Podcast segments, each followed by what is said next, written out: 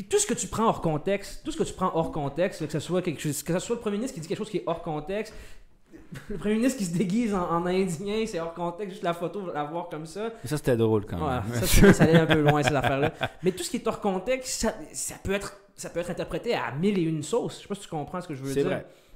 C'est Fait vrai. que là, euh, Mais est-ce qu'il est pas allé trop loin pareil? Tu sais, je veux dire, le gars, faut se le dire. Je suis le désolé, petit mais du Il a moment- dit, je veux dire, oui, c'est sûr qu'il y avait un second degré, mais il a, quand même dit, il meurt pas. oui, mais tu dis pas. Il a pas dit ça comme ça. Il a pas dit, hey, euh, petit- bonjour tout le monde, le petit Jérémy meurt pas. Ben, non, non, il y a un contexte, il y a un certain procédé artistique derrière ça, dans, la, dans, la, dans, dans comment il a écrit son gag, j'imagine. Mais il dit pas pareil. je- Oui, il l'a dit pareil, mais, mais, mais Dans, dans le sens que, tu sais, le petit Jérémy, le gars, il a 16 ans, là. Si moi, après, mettons, là, euh, je suis un humoriste ou je suis une personne connue, puis je dis, hey, euh, il meurt pas, mais barrec, je vais le tuer, mais bah, tu sais, est-ce que. Moi, après, je peux dire, ben, c'était de l'humour, c'est le deuxième degré. Tu sais, tu comprends? Tu sais, dans le sens que je comprends son gag. Moi, je l'iris. Moi, je suis Mébarek, justement. Moi, je suis personne. Mais du moment que tu acceptes d'être une personnalité publique, ou du moins que tu embarques dans cette game est-ce publique qu'il est- médiatique-là, Est-ce qu'il a accepté d'être une personnalité publique? non, mais sa mère le fait. Je veux dire, c'est. c'est- ben, tant qu'à ça, tu sais. Tu sais, les, les- les parents des Kardashians, que leurs enfants sont devenus des, des, des- des superstars, c'est à cause de leurs parents, ces affaires-là. Je veux dire, c'est- je veux dire, ça va. trop- Le débat n'est pas là. Le débat, c'est que c'est une personnalité publique qui parle d'une autre personnalité publique. Mais est-ce que c'est une personnalité publique? C'est ça la question. Jérémy, mais Ouais. certainement. Excuse-moi, il a fait le Rockfest. Excuse-moi, il a fait le Rockfest. Ouais, ça, c'était quand même. C'était quelque chose. C'était quelque Ouais. chose. C'était dans tous les sens. Mais dans la, dans la mesure. Le, le gars, le gars a 15 ans, tu sais. Le le- 16 ans, je ne me rappelle plus son âge. Non, au moment, au moment, ben, ouais, au moment où est-ce que la Ouais. pièce a commencé, il y avait comme 12, 13, 14 il avait, dans ce il, coin-là. il avait pas la majorité. Il était ouais. pas. Il Mais quand pas il est devenu 18 une personnalité publique, il était encore plus jeune que ça. Là, et je sais pas si t'en souviens, Ouais, mais il- c'était un, petit- c'était un petit mot. Ouais, mais il là. chante avec le pape. Lui, il voulait rien que chanter avec le pape. Là. Il est devenu personnalité personnelle, puis tout le monde était comme Ah, il, ch- il- il est malade, puis il chante avec le pape. Mais le gars, il voulait juste chanter avec le pape. là. Je veux dire, le monde, il a mis, ils ont mis 12 caméras sur lui en disant Ah, pauvre lui. Mais il voulait chanter avec le Mais pape. Vois-tu, vois-tu, justement, le débat, il faut pas qu'il aille. à- il faut... Le débat, en ce moment, on parle de liberté d'expression pour défendre le, débat, le, le discours politique et le discours artistique. Mais là, justement, ce que, ce que les médias font, puis ce que, tout le monde fait, c'est qu'on glisse tout de suite ça, le débat vers l'individualité même de, de, de Jérémy Gabriel. Est-ce que est-ce qu'il y a mal? C'est pas ça le point. Là. Quand t'es rendu en Cour suprême devant neuf juges, là, il y a Ouais. neuf juges habillés en Père Noël en plus. C'est pas les juges normaux. Non, non, non, c'est- c'est les juges habillés en C'est rouge. Louis avec les XIV. Oh, ouais. On dirait que c'est tout le harem du Père Noël qui est là. là. Je veux dire, c'est, quand on parle de ça, c'est, c'est, il n'est plus question d'individualité là, rendu là, là. On parle vraiment de droits fondamentaux que- qu'on va défendre. Je sais pas si tu, je sais pas si tu me suis à ce Ouais. niveau-là. Donc honnêtement, pff, je- j'ai jamais su ce que j'en pensais réellement, mais j'ai toujours, je, je tiens, je, je suis certain que dans toute œuvre artistique, il y a des, il y a des, il y a des, euh, il y a des procédés artistiques. Puis l'humour est une, est, est une forme d'art. C'est pas, c'est pas parce que c'est parce que c'est quelque chose qui est écouté et non pas vu ou whatever que. Mais ça pourrait, pas- ça pourrait faire un parallèle avec, euh, avec le fait que la caméra est encore partie. Liberté! Euh, pa- avec par exemple Charlie Hebdo, tu sais. Cha- Charlie Hebdo qui, bon. euh, ben là, là, on a un autre combat, là. Je, je veux pas le dire. En fait, non, on n'a pas un autre combat. Je, je veux pas partir le combat parce que. Bref. Euh, je- ça, ça fait un peu parallèle. C'est-à-dire que. Est-ce qu'on juge l'intention ou le résultat? C'est ça la Excuse-moi, question. excuse-moi, du moment que Charlie Hebdo, là, ils peuvent faire des, des- des caricatures, tu peux pas être et Charlie et dire que Mike Ward ne peut pas faire de blagues. Je sais pas si tu comprends. Tu peux pas. Ouais. puis puis Ouais. l'opinion publique, c'est ben oui, euh, est-ce que t'es Charlie? Si t'es pas Charlie, euh, tu me parles pas, tu sais. Alors que c'est beaucoup plus nuancé que ça, ce débat-là. là. D'ailleurs, on, on s'est déjà, on prononcé là-dessus sur d'anciens épisodes Oui. d'apéro. Mais le- il faut toujours juger l'intention dans une œuvre artistique. Sinon, là, tu prends un film de, tu prends un film de Tarantino là, où est-ce que, où est-ce qu'un gars viole quelqu'un d'autre, là, puis tu dis, euh, ben, tu mets en scène du viol. Comme le gars, comme le gars justement qui a écrit, euh, ah, je me souviens pas, mais c'était un, c'était une grosse tollée ici au Québec. que Le gars c'était un écrivain, euh, puis ses livres, ont, euh, il y a eu une, une poursuite judiciaire contre lui parce qu'on on, on- on le disait qu'il faisait de l'incitation à la pédophilie dans son livre. Je sais pas si ça te parle un peu ce, ce- ce- ce lien-là. Puis justement, il a été acquitté, mais bon, sa maison d'édition a vraiment été. euh, a, a vraiment, a- en a vraiment souffert, tu sais. Ouais. C'est- le- même débat. C'est le même débat. Parce que c'est- ce gars-là a écrit un roman. Oui, certes, il décrivait une scène où il y avait de la pédophilie, mais est-ce qu'il est pédophile? Non. Oui, Mike Ward a écrit Je devrais tuer, je, ben, je, je vais noyer, je suis le petit Jérémy. Petit Jérémy. Non, il y avait un procédé artistique tout autour de ça. Il riait pas du petit Jérémy en soi. Là. Le petit Jérémy, il a rien fait dans la vraie vie. Là. Il riait de toute cette game médiatique québécoise-là que, ben oui, on va mettre un petit enfant de 6 ans, man, qui va chanter devant tout le monde, puis tout le monde va être bien heartbroken, puis. Tu sais, on nous. Ouais. Oh. Non, non, moi, moi, je- highlight le Ouais. fait que. On nous prend pour des cons un peu. là, Moi, je, moi je, l'ai compris, ce, ce deuxième degré-là, puis pour ça, je l'ai ri, le, le spec- Tu sais, il est drôle, là, on va se le dire, le sketch de Mike Ward. Certain, certain. Puis, effectivement, il y avait une, une intention artistique derrière, il y avait une profondeur au niveau du gag. Ça, je pense qu'on on en est. Moi, je suis d'accord avec toi. Je suis d'accord avec toi à 100% là-dessus. Mais je vois les deux sens. Tu sais, je vois ton sens où tu dis, ben là, euh, après, euh, tu peux dire que lui, il est pédophile, justement parce qu'il a fait une œuvre sur la pédophilie pour essayer de faire comprendre, en fait, le. Tu sais, il, il- Mhm. il a voulu créer une intention avec une, œuvre artistique. On peut pas dire qu'il est pédophile. Tu sais, on peut pas l'accuser de son œuvre. Mais, d'un autre côté, il y a. euh, tu pourrais dire aussi, ouais, mais après, c'est quoi la limite? Parce que si lui dit, ça c'est la liberté d'expression, puis moi j'arrive, puis je fais une vidéo où je dis, euh, je vais tuer quelqu'un, Non. mais là, est-ce que moi, je pourrais pas dire que c'est de l'œuvre artistique, tu sais? Oui, mais non. Mais non. Toi, toi, toi puis moi, on le sait, mais après, est-ce que. C'est c'est quoi la définition de l'œuvre artistique, tu sais? Ben déjà, il faut que ça se partisse de l'union des artistes, I guess, Ben, l'UDA. vais m'inscrire, 50 Tu sais, piastres. Si moi j'arrive demain puis je te fais une menace de mort sur ton Facebook, là, ça là, ça peut aller à la police. Là, tu sais. Mais c'est- si demain je, je suis un artiste euh, plutôt réputé, euh, qui est connu pour faire certains gags un peu trash, parce que l'humour trash, c'est une sorte d'humour, c'est Oui, une oh, oui, littéralement. Je suis désolé, ce n'est pas une, c'est pas une, c'est c'est pas une incitation à, à tuer cet enfant-là. là. Au contraire, il y a une certaine proposition derrière tout ça, tu sais. Puis c'est, c'est, ça. Il faut tout.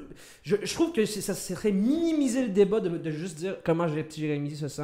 Pardon, Jérémy Gabriel, comment il se sent. Ça serait minimiser la chose, minimiser, zéro nuancer le débat qui est à savoir est-ce que la liberté d'expression protège autant le discours politique que le discours artistique, tu sais.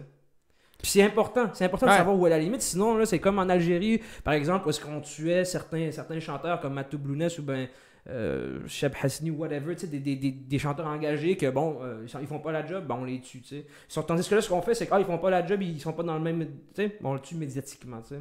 C'est On, le descend, puis on lui demande de nous donner 35 000 euh, on, on lui dit que t'as tort, en fait. Mm. C'est du framing, c'est-à-dire qu'on lui dit pas... euh, Il n'y a pas une violence physique, mais on va, on va se dire, tu sors du cadre, c'est illégal. Mais en même temps, comme je te dis, je pense que la ligne est mince. Mm. Moi, je comprends qu'est-ce que tu dis, puis de cette façon, je la partage à un certain point, mais comme je te dis, la ligne est mince, puis ça peut dériver autant des deux côtés. C'est pour ça que je, je, je- pas- pas- je suis content de ne pas juger à la Cour suprême. Juste pour pas porter le hatoge. Non, hein, c'est chaud cette affaire-là. Hein? Oh, oh, oh. Avec les cheveux blancs, man, t'as l'air d'avoir euh, Henri IV. Bref, c'était notre segment sur le petit Jérémy. En tout cas, toi, me que t'es pas lettre, là, puis je te souhaite pas de... Non, honnêtement, juste pour finir, justement, ce numéro-là, je l'ai adoré. Puis ce numéro-là m'a donné aucune idée malsaine envers le Jérémy Gabriel. J'ai jamais dit, ah, petit Jérémy Gabriel mériterait de mourir. J'ai jamais pensé ça. J'ai jamais pensé qu'il était laid. Je souhaite parce pensé- qu'on n'a pas le budget pour 35 000 là. Non, non, mais tu comprends. Le... Ouais, non, vraiment Non. pas. Notre caméra s'éteint au 10 secondes. Ben oui, c'est ça. tu le vois bien qu'on n'a pas de budget, là. Non. C'est là où faut que tu te fasses attention. Ouais. Read the room. Danny Turcotte. Read the room. Read the... Mais Non, premier apéritif. Très bon gag. Premier apéritif euh, C'est fait. délicieux. C'est fait. Et là, On passe à deuxième apéritif où on parle du Danny. Danny. The, the Danny. The toupee Dory. Le toupee Dory. The Donald golden Trump. toupee. Donald Trump. Donald Trump, parce que euh, Donald Trump a été acquitté finalement euh, cette semaine. De son deuxième. Ou la semaine passée. C'est la deuxième fois qu'il se fait acquitter. C'est une première dans l'histoire. On s'entend. l'impeachment, ouais. Deux impeachments. Ouais. qui clairement, on s'entend qu'il la première fois, il a corrompu euh, un gouvernement étranger avec de l'argent pour mener une enquête sur personnelle sur son propre rival. Mm. Niveau abus de pouvoir, c'est comme c'est niveau Mike Ward qui fait un gag sur le petit Jérémy en termes de gag, mettons là. Mettons. Mettons, Mettons. mettons. Ouais. Puis là, le deuxième impeachment, Mm.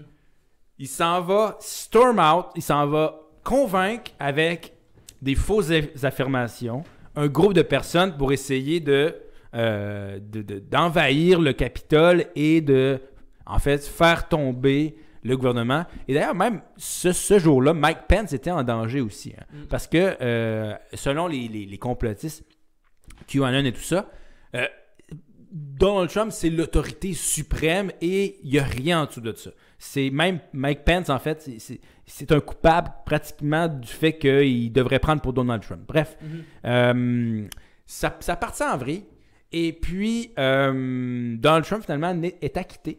Parce que, bon, on le sait, ligne de parti aux États-Unis comme au Canada. Puis c'est ça, il faut que, faut que ce soit le deux tiers de la Chambre Oui. qui vote pour son, euh, ben, son incarcate. du Sénat. Deux tiers du deux Sénat. tiers du Sénat, pardon, qui, qui doit voter pour son euh, acquittement ou pour son. euh, non, il faut que ce soit deux tiers pour son euh, accusation, en fait, pour qu'il soit. Deux tiers pour qu'il soit destitué. c'est ça. Et il y avait Nancy Pelosi qui, justement, disait nous, on, on- on veut le destituer pour tuer le Trumpiste dans, dans, dans Dans l'œuf. Faut pas qu'il revienne en C'est 2024. c'est fini, tu sais, on, on, tourne la page. Mhm. Et là, euh, ça laisse en fait cette page-là un peu ouverte. Mhm. Bon, on s'entend que Donald Trump n'est pas sorti de l'auberge parce que euh, il y a des affaires euh, à, à régler avec les tribunaux. Il y a- il est ac- il- on pense qu'il est accusé de fraude. En fait, on- il devrait être enquêté pour fraude fiscale avec sa compagnie. Euh, on se rappelle qu'il avait quand même payé juste 750 pièces d'impôts. D'ailleurs, je veux me vanter. Je paye plus d'impôts que, que Donald, Donald Trump. Est-ce que ça fait de Jeffrey Hull un milliardaire? Euh, non, non, Non, non, ça fait... Comme je t'ai dit, la caméra 7 ans ou 15 secondes. D'ailleurs, euh, bientôt 7 ans, je vais aller. Mais continue. Fait que juste pour te le dire, non, non. Mais euh, Donald Trump, le Trumpisme n'est pas mort. On peut Mhm. se le dire, la porte est encore ouverte. Et même Donald Trump, je pense qu'il a clairement euh, démontré qu'il aimerait se représenter en 2024.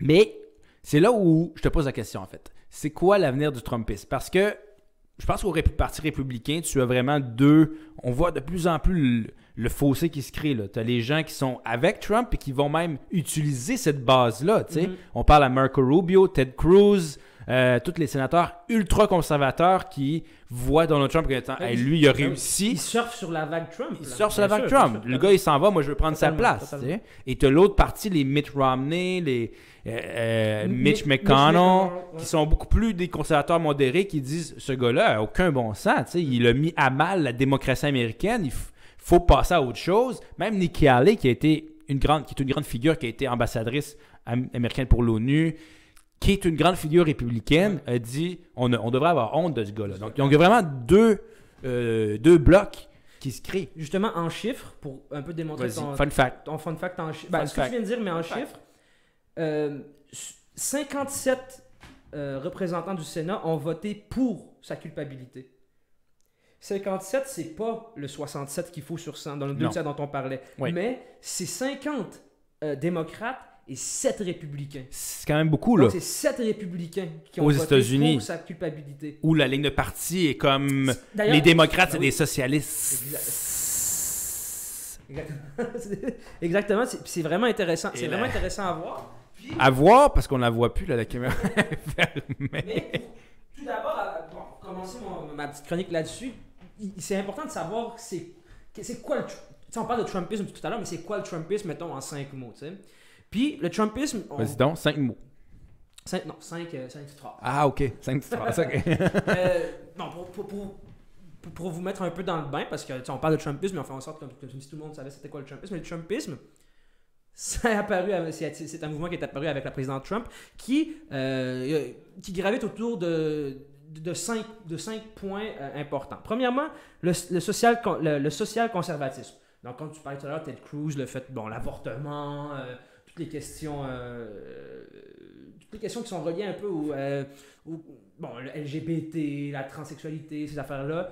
Le social conservatisme, c'est une pierre angulaire du Trumpisme. Très relié avec, la, rel- avec le religieux aussi. Exactement, Ouais. totalement. Puis quand, je, quand, quand tu vas entendre les quatre autres points, tu vas voir, c'est ça s'emboîte C'est la totalement. même. ouais, Deuxième ouais. point très important du Trumpisme, le néolibéral, le capitalisme néolibéral. Tout à fait. Donc, euh, si, je sais pas si tu peux nous faire un petit... Ben, le capitalisme néolibéral, c'est dire moins de règles possibles mieux c'est. C'est c'est- c'est- quasiment euh, une phrase let- the business do the business. on veut pas, on veut pas d'assurance, on veut, Exact. on veut pas que le gouvernement intervienne. On veut juste dire c'est la jungle, merci, bonsoir, chacun. Tu fais de l'argent, tu fais de l'argent, ben, c'est ça. Troisième pierre angulaire du Trumpisme, le nationalisme, l'économique, le nationalisme économique. America, America first. c'est vraiment du nationalisme économique. Que Biden aurait utilisé d'ailleurs avec son Buy American Act. Exactement. Qui s'est dit, ben là, intéressant à voir faut que j'aille, faut que j'aille r- chercher justement cette, cette frange-là nationaliste. Et ça va être par, par ça. Par Buy American. Buy American. Parce que ça, ça- ça touche tout le monde, peu importe si t'es Voilà. socialiste, euh, conservateur socialement, whatever. C'est une vague en fait. Exactement. Après ça, le nativisme, qui est une pierre angulaire du Trumpisme. Le nativisme, le fait de. Ceux qui sont nés aux États-Unis prévalent clairement sur un Nigérien. Pareil. D'ailleurs, Trump n'aurait jamais donné son go pour nommer Absolument euh, la femme africaine dont on parlait tout à l'heure à l'Organisation mondiale du commerce. Ngozi Okonjo Iweala. Merci, euh, merci Jeffrey. Et dernière pierre angulaire de- du Trumpisme, white nationalism. On l'a vu Ouais. euh, durant l'attaque du Capitole. D'ailleurs, euh, c'était quelque chose qui m'a vraiment frappé. J'ai vu des gens avec des, des t-shirts qui étaient écrits. euh, tu sais, il y avait des, des, des, des shoots de CNN, tu voyais, c'était écrit 6M euh, NWN. Tu sais, c'est ça- dans le fond, c'est un acronyme qui voulait dire 6 million were not enough, which means, ce qui veut dire que 6 millions, c'était pas assez. C'est genre, c'est une nouvelle acronyme pour nazi, en fait, parce que 6 millions de juifs, c'était pas assez. Donc, il en faut plus. C'est là où Danny Turcotte ferait un bon gag là-dessus. Oh! Là, on en parlerait dans la presse. Ouais, je pense que oui. Bref, Le, national, le Trumpisme, c'est ça en 5 points, euh, en cinq points rapides. ben ça c'est la base. En fait, c'est le c'est la fondation du Trumpisme. Exactement. Parce que faut faire attention aussi. Euh, Il y a des gens qui, a- qui ont voté pour Trump, mais qui n'adhèrent pas au Trumpisme. Pas du tout. Pas du tout. Mais effectivement, la base qui, fondamentale, qui va, qui va le suivre aveuglément, Totalement. ces cinq points-là, clairement, font en, Totalement. Je- je- J'ai de la famille aux États-Unis qui sont, comme moi, algériens, mais qui, n'ont, qui ont refusé de voter Clinton aux élections de 2016. Oui. Parce que Clinton, c'est un. c'est- On n'est pas américains, nous, on est canadiens. Donc, on Oui. sait, on, on sait pas toute la game qu'il y a derrière ça. C'est pas juste le fait que ce soit la première femme. Nous, on le voyait beaucoup sur. Ah, première femme présidente américaine. Mais c'est cool, une là. game, on se Non, le dit. La famille Clinton, là, ils, sont dans des, ils trempent dans des affaires semi-nice. Ok, parce que là, Donald, lui, il trempe dans rien du tout. Oui, clair. Ouais, ben, En tout cas, il trempe son pinceau, ça, c'est sûr. puis il grab des pains. En tout cas, Ah, euh, ce que je voulais dire, c'est que oui, ça veut pas dire que tu as voté pour Trump que tu es nécessairement euh, fervent défenseur du Trumpisme. non. Mais le Trumpisme, tu vois que c'est. Comme tu disais tout à l'heure, Ted Cruz puis ces gars-là, ils, ils veulent surfer sur cette vague-là. Tout à fait. Puis ce qu'il faut retenir de, de- ce qu'il faut retenir de tout ça, de, de- de son acquittement, c'est qu'en ce moment, il y a une avant les élections de Biden, avant l'élection de Biden, on parlait d'une division profonde de l'Amérique. Maintenant, on parle d'une division profonde du Parti républicain parce qu'il y a des gens qui veulent Trump, ils veulent sa tête, là, ils veulent plus. Ils voient Qui ont honte, en fait, littéralement. Oui, oui, Oh, oui. tout le monde, tout le monde a honte de lui. Oui, oui, de façon intérieure aux États-Unis, toute la ligne rouge en plein milieu du pays, euh, qui, ont tous voté républicain ces États-là. Oui, ça parle, à, ça parle à tout ce monde-là, mais internationalement, pardon, c'est la pire publicité, le Trump. Là. Ben, il y avait même un article dans The Foreign Affairs, justement, sur comme est-ce que est-ce c'est la fin finalement du euh, l'américain comme étant l'influence américaine à travers le monde? Bon, ça ne l'est pas, mais le, le point étant, ça, ça a fait très très mal Mm. Donald Trump au niveau de l'image qu'il a donnée à travers le monde au niveau américain. Il, il- ça- ça- il a été encore plus en fait divisif. C'est-à-dire que maintenant, avant c'était le cas, mais maintenant c'est encore pire. Il y a des gens qui disent j'adore l'Amérique parce que ils ont du succès America First, Mm. et d'autres qui disent je déteste l'Amérique. Il y a, pratiquement plus de zone grise. Et c'est un peu le, le, le modo de, de Donald Trump. En fait, c'est vraiment il y a une fracture qui se était déjà là, tu sais, était déjà là. Puis même, on parle de Donald Trump euh, avec les républicains en disant qu'il y a une fracture, mais au niveau démocrate, c'est la même chose. Là. Bernie Sanders, Phil de Burn, euh, Alexan- Ale- Alexandra Ocasio-Cortez et, et aussi, c'est des gens qui sont, qui sont beaucoup plus socialistes. Socialistes. Socialiste, la gauche. Socialistes. Ça, c'est sur nos Américains. C'est des gens qui sont beaucoup plus social-démocrates, qui veulent beaucoup plus de valeurs socialistes, un peu plus grand partage des richesses, euh, plus de programmes sociaux, l'éducation plus, abordable, euh, un système de, santé qui protège plus de gens ou même qui protège tout le monde. Bref, ce que tous les autres pays occidentaux ont depuis 60 ans. Mais, C'est pas faux. c'est pas faux. C'est un très bon point. Mais, mais ça divise. On a, on a les modérés avec Biden Mm. et on a euh, les, les gens qui sont beaucoup plus. qui veulent réformer, en fait, le parti avec les Sanders, les Ocasio-Cortez, etc. C'est la même chose avec les, les républicains. Mm. On a les gens qui sont plus modérés, les, les, les- les- les vieilles gardes, tu sais, là, les McConnell, etc. Et on a justement les Rubio, les Cruz, les, les Donald Trump qui disent, nous, on arrive à quelque chose qui est beaucoup plus. Tu sais, on veut, on veut modifier le parti pour lui donner quelque chose qui est beaucoup plus. euh, beaucoup plus frappant. Tu sais, qu'on on, on- Ouais. on- on veut faire les manchettes. Mais effectivement, tu l'as dit. Moi, je pense que quand tu regardes Donald Trump, tu en as parlé de, des cinq éléments du Trumpisme. C'est tout à fait vrai. Puis moi, je pense qu'il y a aussi un élément de, de peur irrationnelle. C'est-à-dire que les, ces gens-là, on pourrait pas dire cette minorité, mais quand même, ça représente pas nécessairement, je sais pas c'est combien, mettons aux États-Unis, 15%, 10%, 20%, la base solide de Donald Trump. Mais ces gens-là qui vont suivre Donald Trump coûte que coûte, c'est des gens qui veulent le statu quo, en fait, veulent pas perdre leur, euh, leur position de domi- dominance, tu sais. Un chiffre sur exactement ce que tu viens de dire. Trois quarts de la base électorale républicaine souhaitent voir Trump continuer de jouer un rôle crucial au sein du Parti républicain. Trois quarts de la base électorale du Parti républicain. Pas de. Pas, de- pas de Pas des gens qui votent. Pas des, pas des gens qui votent, mais Non. des gens qui se disent Moi, je suis Je républicain. suis républicain, Même je si membre là, du Parti je républicain. ouais. Donc, trois quarts de ce monde-là, veulent que Donald Trump reste. Ouais. C'est pas rien. C'est pas rien. Puis tout à l'heure, on parlait de l'horizon 2024 par rapport à, son, à, à sa, à sa prochaine élection.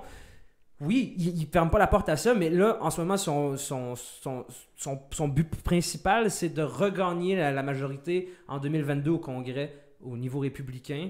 Puis il va le faire. Il, va- il- je veux dire, il va travailler pour ça.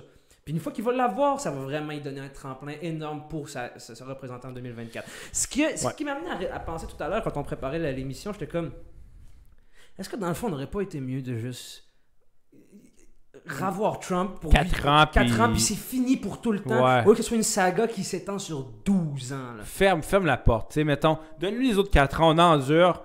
C'est ça. Tu sais, puis après ça, garde. Mais est-ce que on ça. croyait s'en débarrasser. Ouais, mais est là, là. non, mais il, euh, il serait pas parti anyway. Est-ce que Non, non, pas du tout. puis même comme tu l'as dit, le, le mouvement Trumpisme, Mm. c'est pas éphémère. C'est pas juste relié avec Trump. Mm. Trump représente une figure. Il a utilisé ce mouvement-là. Puis comme tu l'as dit, il a amené sa planche de surf. Puis whoop, il est parti sa vague. Ouais. Mais ce mouvement-là, en fait, dérive de plusieurs éléments. Je te donne un. La globalisation. Ça a l'air fou. La Caroline du Sud, mec de la confection textile.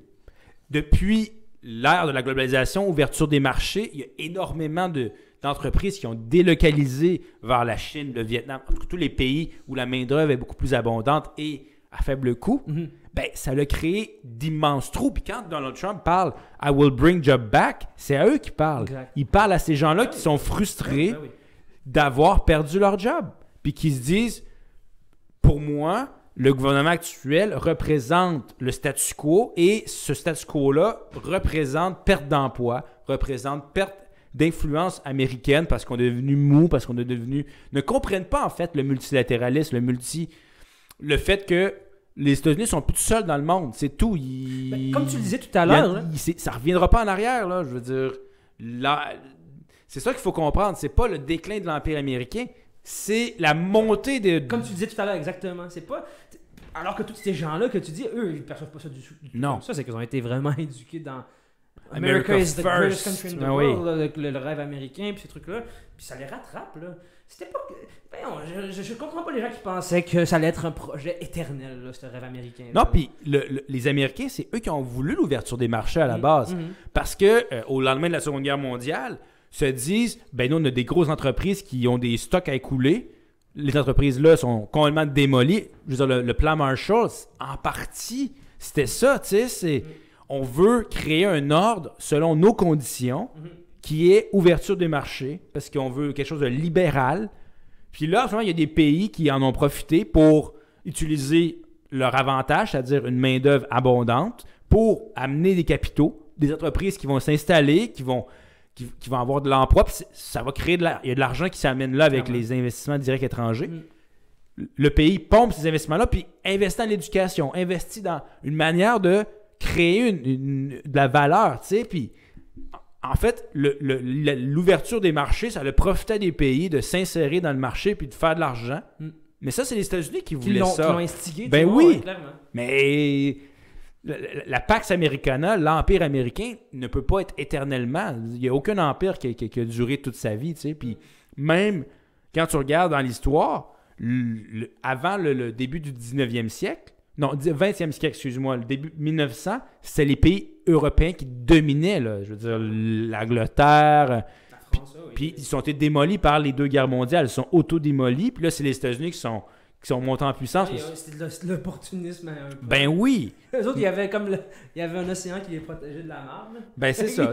Ah, on, a, on a deux, trois roquettes à Pearl Harbor, je suis Ouais. désolé. Mais, tu sais, je veux dire, c'est tout, tu sais. T'as un- Ouais. t'as un océan, là. Arrête de, arrête de, de te plaindre, tu sais. Fait que, je pense que, dans un certain niveau, c'était évident qu'il allait y avoir un rattrapage qui allait se faire, tu sais. Je veux dire, tu peux pas penser que les autres pays vont regarder là en disant bon, les Américains sont meilleurs, on fait rien, on va, juste faire du blé puis du riz.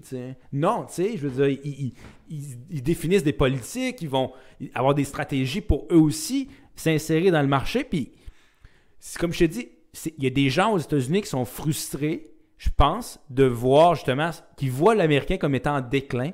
Alors que moi, je pense que c'est pas le cas, tu sais. Mais Trump représente ce fait de dire Hey, je vais vous ramener des jobs. Alors que même si tu regardes les statistiques, je pense qu'en 4 ans, il a ramené comme 35 000 jobs. C'est rien. Il, il a, il a pas ramené de jobs. Il n'a pas tenu sa promesse. en fait. Non, ben, tu peux pas ramener Mais, des jobs. euh, euh, bon, ce, ce que, ce que les gens qui vont le défendre, ils disent oui, il a, il a juste ramené 35 000 jobs, mais il n'y a pas que ça. C'est qu'ils n'ont pas perdu autant, que- autant que les dernières années non plus. C'est qu'il ne Ouais. protégé certaines. C'est que il a- oui, il a fait d'en créer, mais il a fait de ne pas en perdre aussi. Mais pour combien de temps? Ouais, ben oui, ben oui. Pour combien de Mais temps? oui, c'était un projet, un projet extrêmement à court terme, cette affaire-là. Puis, juste pour conclure, quand tu pa- parce qu'il y a une idée qui est, je trouve vraiment intéressante dans tout ça, c'est que c'est pas les États-Unis, c'est pas cette illusion que les États-Unis sont en train de descendre, c'est que c'est une, une certaine, une certaine par- parce que les- Multi des- un certain ouais. multilatéralisme qui fait en sorte que certains pays se, se soulèvent contre les, les anciennes grandes, grandes, grandes puissances. Il y a un traité euh, sur les armes nucléaires qui a été signé cette semaine, ou la semaine, cette semaine ou la semaine passée à l'ONU, qui, fait, euh, qui euh, décrète en fait que les armes nucléaires sont devenues, dans le- selon le droit international, illégales. Tous les pays l'ont signé, sauf les neuf pays qui, qui ont l'arme nucléaire. Je sais pas si tu comprends. Méchant de C'est que tu vois vraiment qu'il y a cette gang-là des. je sais- Bon, il y a combien de pays à l'ONU? 192 quelque chose comme ça 194. C'est ça. Donc tu vois qu'il y a environ 140 pays. Bon, disons. Non, euh, oups. attends. Eh, je suis mort. 180 180, quelques pays. 180 quelques pays sont, sont d'un côté. Puis tu as 9 pays qui possèdent l'arme nucléaire. Bon, on pense à les États-Unis, la, la, Chine, la Russie, euh, Est-ce que le Canada a l'arme nucléaire? La France là, Oui. le Pakistan, là, L'Israël, là. l'Inde là, Israël, L'Inde. là. Israël.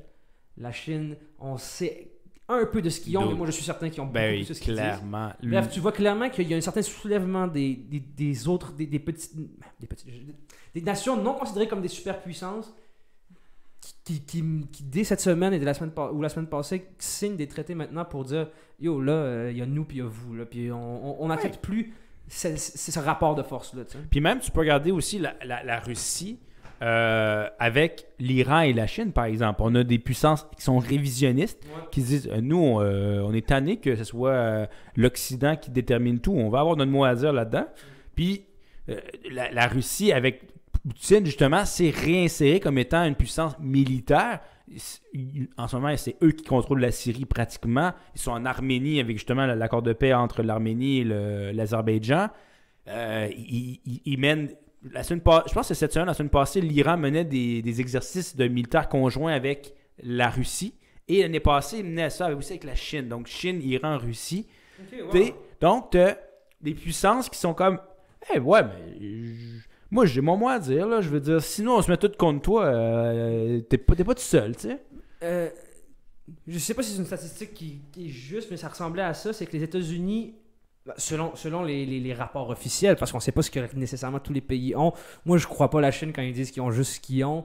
Puis je crois pas nécessairement le Pakistan quand ils disent qu'ils ont juste qu'ils ont ni, ni, ni l'Inde, ni l'Israël. Il y a personne qui dit Selon- qu'ils ont. mais selon ce que j'avais vu, c'est que la Russie et les États-Unis ensemble possédaient, possédaient 90% de l'arsenal nucléaire mondial.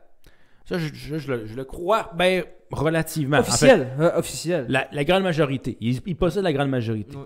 J'espère. Tu sais, mais c'est quand même. C'est scary un peu. D'où le ça fait, que tu peur, sors que la. Russie va, va, va se get some alliés pour essayer de rapprocher. Bro, j'ai mon go. Mm. J'ai une fusée ici, là. C'est ça. J'ai une fusée, viens ici. Mais euh, bref, ça pourrait être un, su- un- un très bon apéro la semaine prochaine, ça, parler des armes nucléaires. Parce que je peux- on, on- ça a- on- on de Trumpiste puis on a glissé vers le nucléaire. Ça- C'est explosif à apéro, hein. Ah, je sais pas si c'est une blague de mauvais goût ou si c'est une blague de. Ah, je viens de la comprendre. Qu'est-ce que c'est bon? Ah!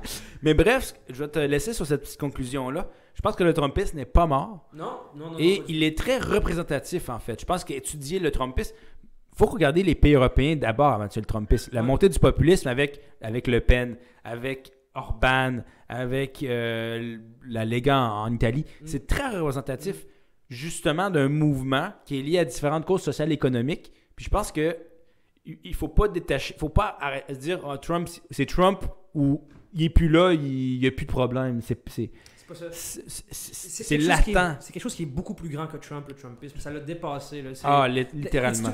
C'est rendu too big to fail? Pour l'instant. Ouais. Et j'espère que ça va faire. Je l'espère aussi. Mais euh, on va devoir passer à la prochaine étape. Donc on y va pour le prochain apéro? La prochaine apéro. Rapidement, euh, on doit parler de la culture du woke. Explique-moi c'est quoi.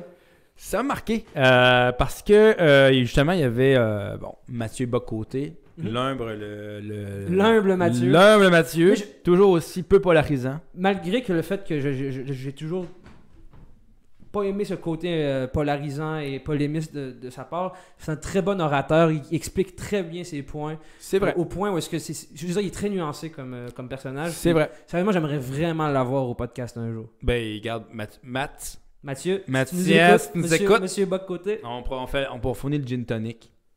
Puis euh, un petit, un petit saut de guitare. Voilà. Vas-y, qu'est-ce que la culture woke? La culture woke, en fait, ça vient du mot wake, qui veut dire en anglais réveiller. Mhm. En fait, la culture woke, c'est un mouvement qui est militantiste et euh, en fait qui est qui vient du mot réveiller parce que je suis réveillé, c'est-à-dire que je suis conscient des injustices. Mhm. Donc, c'est un mouvement, en fait, qui prône, en fait, justement, à, à mettre fin à ces injustices-là, qui est apparu dans les années 2010 aux États-Unis avec, bon, Black Lives Matter, qui était, de- au départ, en fait, on est- il y a des personnes qui sont victimes d'injustice. On veut, en fait, hum, combattre ces injustices-là, et qui a pris de l'ampleur et qui, aujourd'hui, en fait, est, est vraiment très, très répandu. Et c'est un mouvement. Puis, comment les gens le définissent, le mouvement woke, c'est que c'est des gens qui sont très militants. Donc, c'est. Bon, il y a des gens qui vont l'appeler la gauche radicale, euh, les socialistes, les communistes. Ouais. Mais en fait, c'est des gens qui. qui prônent euh, vraiment, effectivement, comme ce. ce- ce- ce- un militantisme pour vaincre et pour combattre les injustices raciales. Bon, là, il y a Mais c'est quoi Ok. Là, on sait c'est quoi, mais c'est quoi Ouais. le débat qui est autour de ça en ce moment? Ben, c'est ça, en fait. Mathieu Bocoté, d'autres personnes euh, qui, qui, qui, qui sont beaucoup- peut-être un penchant plus, on va dire, vers la droite. Je n'aime pas utiliser le label gauche-droite, Mm. mais qui, qui ont une autre vision. Ce qu'eux disent, c'est que c'est très, je dirais pas brainwashing, mais que, en fait, ces gens-là imposent une- leur vision, puis il y a un danger de dérive, en fait. Ce que les, ce que les gens comme Mathieu Bocoté et autres disent, c'est euh, il y a un danger de dérive parce que, bon, on peut penser à l'événement, justement, ce qui s'est passé à l'Université d'Ottawa où il y avait une prof qui avait parlé du mot en haine. Je ne le prononcerai pas parce que j'ai pas l'argent, justement, pour payer. le- on n'est pas d'accord non plus pour le prononcer juste pour le prononcer non plus. non. Mais cette personne l'avait prononcé pour euh, essayer de faire comprendre, en fait, comment certains artistes avaient réutilisé ce mot-là. Et c'est une personne qui était de couleur noire. Bref. Euh, ce que Mathieu Bocoté dit, c'est qu'il y a une dérive par rapport à la, la culture woke, c'est-à-dire que ces gens-là t'imposent d'une certaine manière, puis deviennent tellement militants que euh, empêchent les, les- les opinions de penser, en fait. C'est-à-dire que c'est le, le principe du framing. Dans la société aujourd'hui, mettons qu'il se passe quelque chose dans la société. Mettons, Danny Turcotte a fait une mauvaise blague. Puis moi, je dis, ben, moi, je pense qu'il peut faire une si mauvaise blague que ça. Tu sais, c'était déplacé, mais mettons, ah, je l'ai ri. Mais là, il y a peut-être des gens qui vont se dire, t'as pas rapport, euh, qui, je vais me faire démolir publiquement. Tu, sais, tu le disais tantôt, c'est euh, le, le- le- crucifix public aujourd'hui. C'est vraiment le- le- C'est-à-dire que quand il va arriver quelque chose, le mouvement de masse va se créer contre cette personne-là ou contre le- ce qu'elle représente. Et ce que Mathieu Bocoté dit, on est d'accord, on n'est pas d'accord. hein? Moi, je te, je te- je te dis juste ce qu'il en est, mais ce que lui dit, c'est ces gens-là agressivement essaient d'imposer leur vision et ça met en danger la liberté d'expression parce que si moi je suis pas d'accord, j'exprime mon point de vue, on va me démolir en public. C'est un peu comme ça que lui Ouais. se dit. Toi, qu'est-ce que tu en penses par rapport à ça? Je sais pas. Sérieusement, je sais pas parce que. Tu sais, il n'y a, jamais eu d'évolution sans, sans personnes qui sont woke. La Révolution française, là, c'était. des gens woke. là. Elle a été ultra violente comme révolution. Ah oui, il y a ah des oui. gens, il y a des têtes sur des pics, puis des affaires comme ça. Puis la Révolution française, c'est quelque chose qui a beaucoup aidé aux Lumières et qui, qui a vraiment framé aussi tout notre monde culturel occidental en ce moment. Ça a aussi fait l'appari- l'apparition de Napoléon, mais bon. Ouais, bon. le, le petit Napo. Nothing is perfect. On reviendra sur le petit Napo maintenant. Donné. Ouais. Ouais. Je le- De toute façon, ça y passe pied par-dessus la tête. ouais, mais je comprends. Je- Sérieusement, je, je- je- j'adhère à cette idée de, que je suis contre le framing. Que genre, s'il y a quelque chose. A quelque chose dont tu veux parler, tu ne peux pas en parler parce que tu as peur du framing. On parlait de liberté d'expression tout à l'heure. Non. non il faut savoir. Il faut pouvoir entendre de tout pour Ouais. pouvoir savoir qu'est-ce que le monde pense. Je sais pas si tu comprends. Tout Par exemple, Trump, si- mettons. Moi, je suis. On parlait de Mike Ward tout à l'heure, puis Ouais. ça, je l'ai déjà entendu de, sa, de, de, de lui-même un jour. Il avait dit sur Internet que moi, les racistes, j'ai envie qu'ils soient, qu'ils fassent une, qu'ils aient accès à la, la liberté d'expression parce que je veux savoir qui qui est raciste. Parce que si les gens font- juste faire semblant d'être une certaine personne, un certain, un certain type de personne sur Internet ou sur, Puis il meurt pas. dans leur milita- militantisme, ouais, ouais, Ah! ouais. Bon, je vais te perdre 35 000 Bon, Non, mais. une carte de crédit. Bon. Mais ouais, c'est ça. Moi, moi, je suis d'accord pour que tout le monde ait à dire ce qu'ils ont à dire sans framing. Ouais. Mais la culture woke a toujours été présente, là, que ce soit euh, back then, dans les, les temps primitifs, que avec la Révolution française que je viens de- dont je viens de te parler, il faut des gens woke pour faire avancer les choses. C'est comme ça qu'on évolue en tant que société. Puis, on, on en parle souvent à Perro Cigare, on est vraiment dans une époque de grands changements de paradigme. tu sais. Tout à fait. À plein de niveaux. D'ailleurs, euh, on n'est plus à la radio, on est rendu en podcast internet. Ça, c'est un changement. Facebook Live. Ben, c'est- Ben, c'est vrai. Au niveau de la diffusion Ouais. culturelle, c'est- il y a un grand changement de paradigme. Puis c'est c'est la même chose à plein, à plein de niveaux, là, à plein de dimensions de- différentes.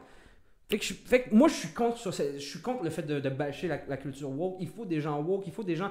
Hier, bon, petite- une petite, une petite- une petite parenthèse. Hier, j'étais sur le spotted de, de l'Université Laval parce que moi, j'ai pris une pause de, réseaux sociaux pendant plus d'un mois ou deux. Ouais. Puis là, je me suis remis sur Facebook parce qu'on n'avait pas, le cho- pas vraiment le choix pour euh, apéro Apéro cigare. cigare. Puis je suis allé, je- le premier spot, c'est premier spotted, c'est Mais t'es, t'es- t'es un, t'es un gars assez militant, on pourrait dire. Ben, t'es les pas le plus militant, mais Non, mais je- tu vas t'exprimer. j'ai Tu un, background militant un petit peu ouais. sur certains points. Tu vas t'exprimer. Mais je m'exprime, puis j'ai pas peur de m'exprimer. Hier, il y a une personne qui a créé un spotted. Bon, euh, histoire courte, elle avait un, elle avait un, une, une histoire d'amour qui s'est mal passée. Puis, euh, dans le fond, c'était un, c'était un, c'était un gars qui un don Juan qui parlait à plusieurs femmes en même temps. Ouais. Puis elle, elle a voulu spotter ce gars-là. Comment qu'elle l'a spoté ce gars-là? C'est comme, hé, attention, euh, euh, spotted euh, un gars en médecine résident euh, d'origine, euh, d'origine, euh, d'origine euh, Du golf persique. du Golfe Persique. Ok, donc t'as lu mon spotted D'origine du Golfe Persique. Merci dans le voyeurisme. D'origine du Golfe Persique, euh, faites attention à ce gars-là. Moi, j'ai juste commenté, il faut qu'on change. Il faut qu'on change. Je veux dire, si, si la façon de s'exprimer par rapport aux autres, oui, il faut plus utiliser le, mot en haine, mais il faut non plus plus utiliser certaines façons d'exprimer certaines idées sur certaines personnes. Par exemple, tu veux parler de... de- dans ce cas-ci, d'une déception amoureuse, c'est oui, c'est une personne d'origine arabe qui, qui, qui était qui n'a pas été correct envers toi, mais c'est pas parce qu'il est arabe qu'il t'a fait une. qui, qui, est pas qui a pas été smart et gentil envers toi puis qui, t'a fait de la peine. C'est pas du tout ça c'est que cette personne là a, une éducation familiale et des relations interpersonnelles qui, qui ne collent pas avec la tienne puis que qui ne colle pas non plus avec la mienne. là. Je suis pas pour les. le- le- Non, le- puis il n'y a pas juste des, des, des gens de, de telle origine qui sont des Don Juan. Des Don Juan, il- ça fait partie de toutes les. Puis le, le woke, le woke en moi fait en sorte, non, il faut qu'on arrête de parler de même. C'est genre, moi je peux pas écrire un spot-tête demain sur, euh, hey, euh, hey, tous les Chinois ils ont des dépanneurs, hey, euh, tous- tous- tous les blacks des Toutes les. Chinois n'ont pas de dépanneurs? Vois-tu? C'est ça, ah, on peut pas. bon, j'irai pas au coche-tard de bord. Justement, il y a- y a- je, je suis contre les- on parlait de changement de paradigme, je veux qu'on change ça. Tu peux plus t'attaquer à une culture totalement en voulant Ouais. t'adresser d'un individu. ça- Parlant de, de ce que tu, tu vas dire au niveau du spotage, je trouve, fait un- je trouve ça intéressant. Tu t'es fait aussi démolir, on se le dire. là. Donc, ben, je veux dire, tu as eu des réponses. Ah, et avec le nombre de fautes qu'il y avait dans ces messages-là, là, zéro Ouais, démolition. mais ça, c'est un liberté Ouais. avec un A. Mais, euh, tu as eu des réponses. Tu as, des gens qui, qui ont été. Qui, ont été. qui- t'as eu plusieurs personnes qui t'ont répondu. Donc, mettons, toi, tu étais tout seul à défendre ton point. Il y a eu neuf personnes qui étaient. euh, moi, je pense comme elle. Puis là, c'est- vraiment cet effet-là de minorité-majorité qui euh, mène aussi au Trumpisme et au complotisme. Bref, c'est vraiment très représentatif, je trouve, en ce moment de ce qui se passe. Mhm. Puis, pour faire une parenthèse. Parce que dans, ces commentaires-là, c'était comme, ben voyons, on peut plus rien dire, là. Arrête d'avoir du racisme partout. Je suis comme, non, c'est ça justement le racisme endémique et le racisme systémique, c'est qu'il y en a sans même que tu t'en rendes compte. Tu veux parler de Ouais. quelqu'un, tu t'a- tu t'attaques directement à son origine, alors que non, c'est un Québécois puis un Canadien au même titre que toi. moi, Sauf que c'est une merde qui t'a fait, une- t'a fait de la peine. Je, vais, je vais d'accord avec toi. Je trouve qu'on mise toujours sur la différence. Tu sais, Ouais. Tu sais, mettons, mettons, moi, là, je fais quelque chose, on va dire, ben, c'est Jeff ou c'est le gars aux cheveux bruns. Ouais, le, gars, il le, fait partie de la le beau gars de société. 6 pieds un peu mince. euh. Le, le gars fait de la société. Le gars avec le, Ouais. le, le nœud. Tu sais, c'est un gars dans la société. Ouais. Pour, on n'a aucun. Il n'y a, rien qui nous sonne à l'esprit. La personne, comme tu dis, d'origine, telle Du golfe affaire, persique. du Il y a un persique, amalgame énorme tout envers c'est une communauté. golfe persique. Tu sais, c'est- même plein de pays, man. C'est même plus une personne avec les cheveux bruns puis qui Ah. décide de faire ce qu'il veut dans la vie. C'est C'est l'Iran, c'est l'Irak, c'est l'Arabie Saoudite, c'est tout faut ça. toujours que tu te dises What le gars vient de là. Ouais, mais pis ça, je veux dire. D'un autre côté, le problème c'est qu'effectivement, je pense qu'au Québec, on a une identification qui on n'est pas inclusif encore. On n'est pas capable d'être inclusif. Moi, je trouve que c'est ça qui est dommage, c'est que c'est le, Qué- le Québécois et les autres. tu sais. Mm. Même si ça. Tu sais, moi, je te donne un exemple. Il y avait un, un joueur de baseball qui avait un nom de famille qui s'appelait Fernandez. Mhm. Oh, mais il est pas québécois. Oui, il est québécois. Il, peut s'appeler euh, Georges-Émile euh, Baudin ou il peut s'appeler euh, Abraham Hernandez. Mhm. Je veux dire, on a une... faut redéfinir notre identité nationale, puis faut se dire, regarde, il a- faut arrêter de, de s'inclure juste en Timor puis Tremblay, puis d'exclure en disant, oh, l'homme du Golfe Persique. Tu sais, comme si lui, tout ce qui se définit avec C'est cette personne-là, c'est qu'il vient du Golfe Et, Persique. et surtout, quand on en parle négativement, tu sais, on n'est pas en train de dire que la bouffe du golfe persique est bonne. Non. On dit que hey, le gars du golfe persique, là, c'est un esti de marde. Donc, l'amalgame se fait Puis très là, il- facilement. là, tu fais quoi? Tu vas dire Golfe Persique. Ah, ben, il y a telle affaire dans ce pays-là. J'ai lu un article sur Radio-Canada sur le Golfe Persique. Ben oui, sont c'est violents. normal. C'est tout, ils sont Ben, tous violents Ils sont puis tous violents, puis poches. Puis, tu sais, là, tu vas créer un, un biais. Tu vas te créer un, un persona. Tu sais, tu vas dire, ben, toutes les personnes du Golfe Persique sont violents. L'amalgame, directement. Voilà. Donc, c'est- dangereux. Faites pas ça. Mais en même temps, faut faire attention aussi au framing. Je pense que je comprends le militantisme, je comprends la culture du woke. Moi aussi, je pense qu'il faut changer ces paradigmes-là. Mais en même temps, effectivement, je trouve qu'en en ce moment, on est dans une, un peu une chasse aux sorcières sur les réseaux sociaux. Tu sais, comme tu dis, toi, tu donnes ton opinion, puis euh, oh ben là, on va plus rien dire. ah! Euh, on peut-tu en parler, on peut-tu en débattre, on pour- depuis quand on est capable de- d'avoir un débat sain? Il faut avoir Dans des une société. sains. Il faut des gens avec différents points de vue. Là. Les débats sains, c'est ça qu'il faut. Là. Mais il faut que ce soit sain. sais. faut que ce soit simple, puis il faut aussi que euh, fasse une transition parce que ça va vite à l'apéro. Ça va vite de même, fait que On s'en va vers le cigare. on s'en va vers le cigare.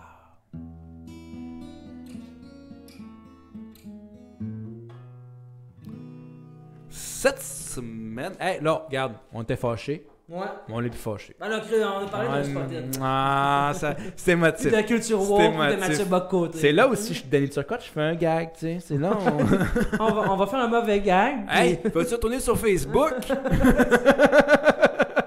Elle est bonne. Euh, T'es fâché? Ah, je Non, sais je me désabonne de Spotted du Laval, c'est Ah, sûr. ouais. Ah non, mais Quoi que tu manques pas pour grand chose finir rapidement là-dessus. là-dessus, là, j'étais déçu de la communauté universitaire de l'Université Laval. Non, mais Puis quand pas- je checkais non. les commentaires, que des blancos. Non, mais c'est pas la communauté, là. C'est Spotted. Ouais. C'est Spotted, je veux dire. C'est Spotted. C'est Spotted. C'est Spotted. Bref. Bref. On va y aller On sur va- le cigare, donc il y a un peu la partie très culturelle de l'émission qui finit bien. Finit bien ça. Mais euh, on fera jamais l'apologie du tabac. Ne fumez pas Non. de cigare, ne fumez pas de cigarette, faites pas ça. Non, c'est Moi, étant asthmatique, je suis le dernier à faire ça. C'est euh, métaphorique en fait, parce Ouais. que pour nous, apéro cigare, ça représente, effectivement, le cigare représente quelque chose de très distingué dans les années 40. Bon, le vieux gentleman, les vieux shows, pour nous, le cigare avait une connotation qui était très métaphorique où on représentait justement les, les, les- ces, vieux talk shows-là Mm. où Ambiance feutrée, Ambiance on parle un peu feutrée. de Voilà. jazz. Voilà. En parlant d'ambiance feutrée, tu voulais nous parler d'un film parce que c'est encore le mois de l'histoire des Noirs. On l'oublie pas. Euh, on, voulait, on voudrait faire un topo, peut-être la semaine prochaine si on a le temps, un topo sur pourquoi le mois de l'histoire des Noirs c'est en février, puis sur qu'est-ce qui se passe aussi avec ce mois-là, Mhm. parce qu'effectivement, on en a parlé hors honte, moi puis toi. Ouais. Mais euh, il y a un film qui va sortir qui est super intéressant, puis tu voulais nous en parler direct là. Ouais, puis euh, tout à l'heure, tu me disais ce qui était sorti. Je t'ai dit, Hmm, je suis pas sûr. Finalement, oui, il est sorti le 12 février. Ah ben, C'est un film qui s'appelle Judas and the Black Messiah. Donc. Judas est le Messie black, le, le, le Messie noir. Oui. C'est un film euh, réalisé par Shaka King.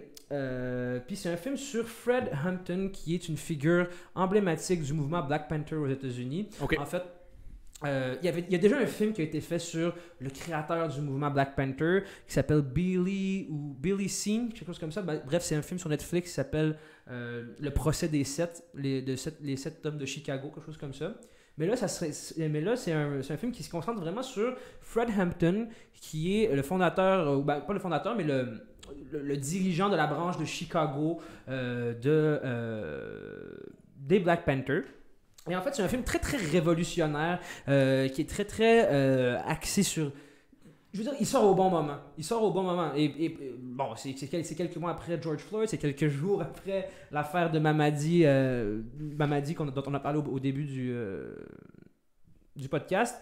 Puis euh, voilà, c'est un film, c'est un film très révolutionnaire, très euh, comment dire?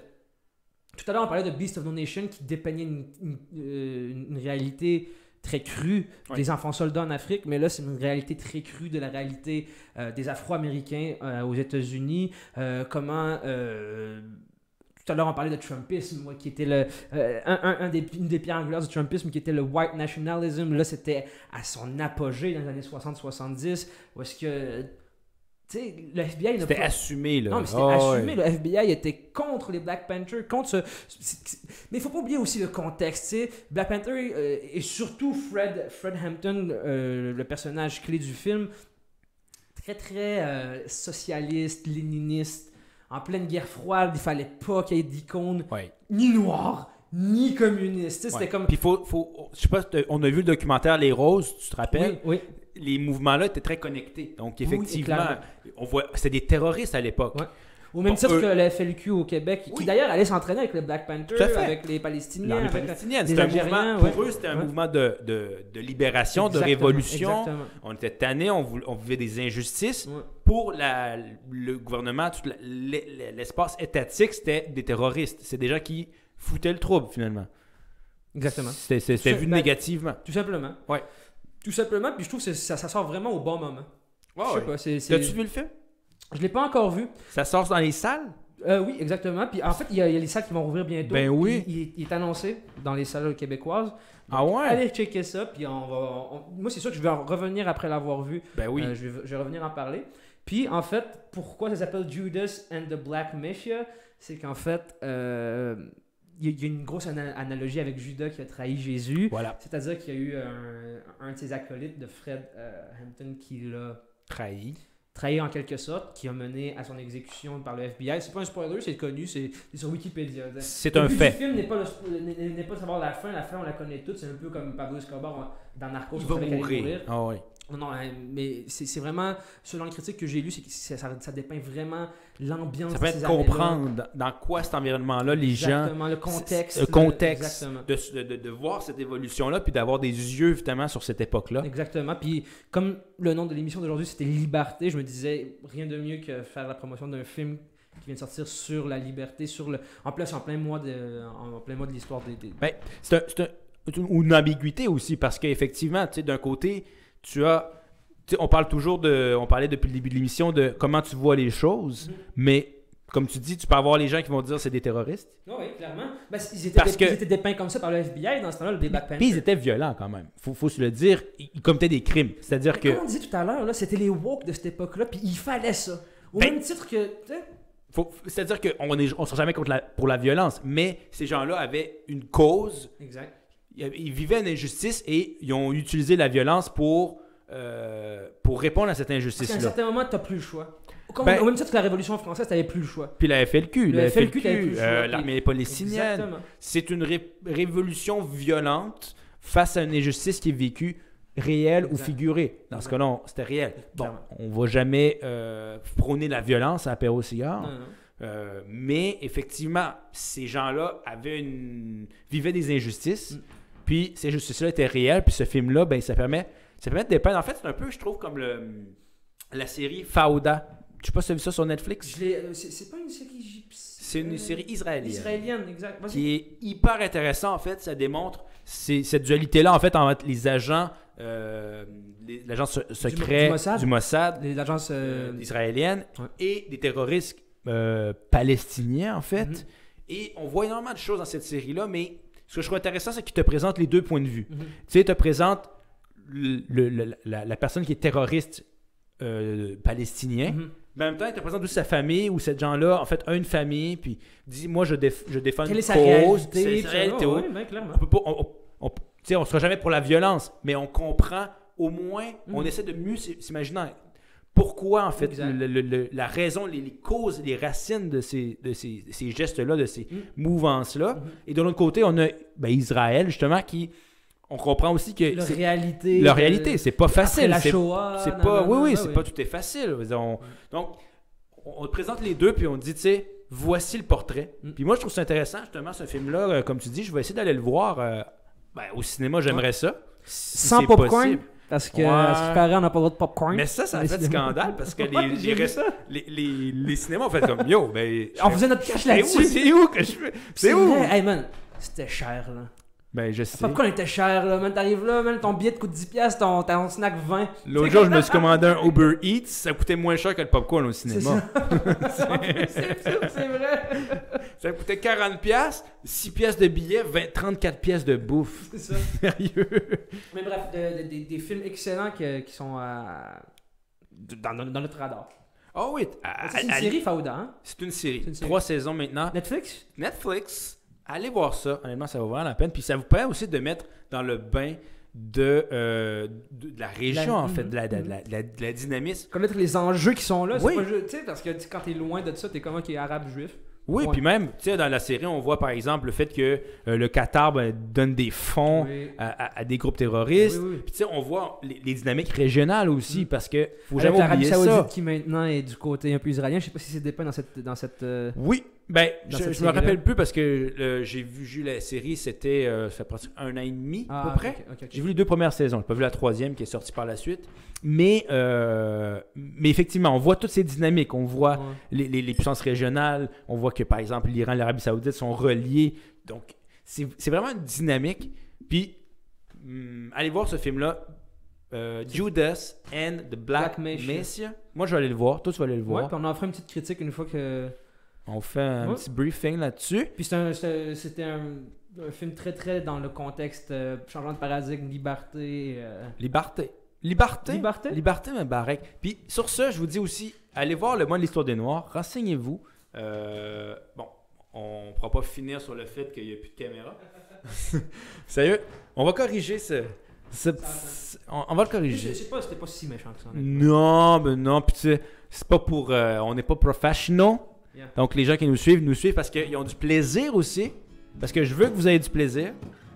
Donc, mes barracks, Il nous reste une minute. Moi, je vous dis, mettez votre pouce sur notre apéro cigar. Puis j'espère que... Commentaire. Amusez-vous, parlez-nous. On est bien parlable. Puis euh, c'était l'apéro cigar, c'était l'apéro cigar, c'était l'apéro. Merci tout le monde.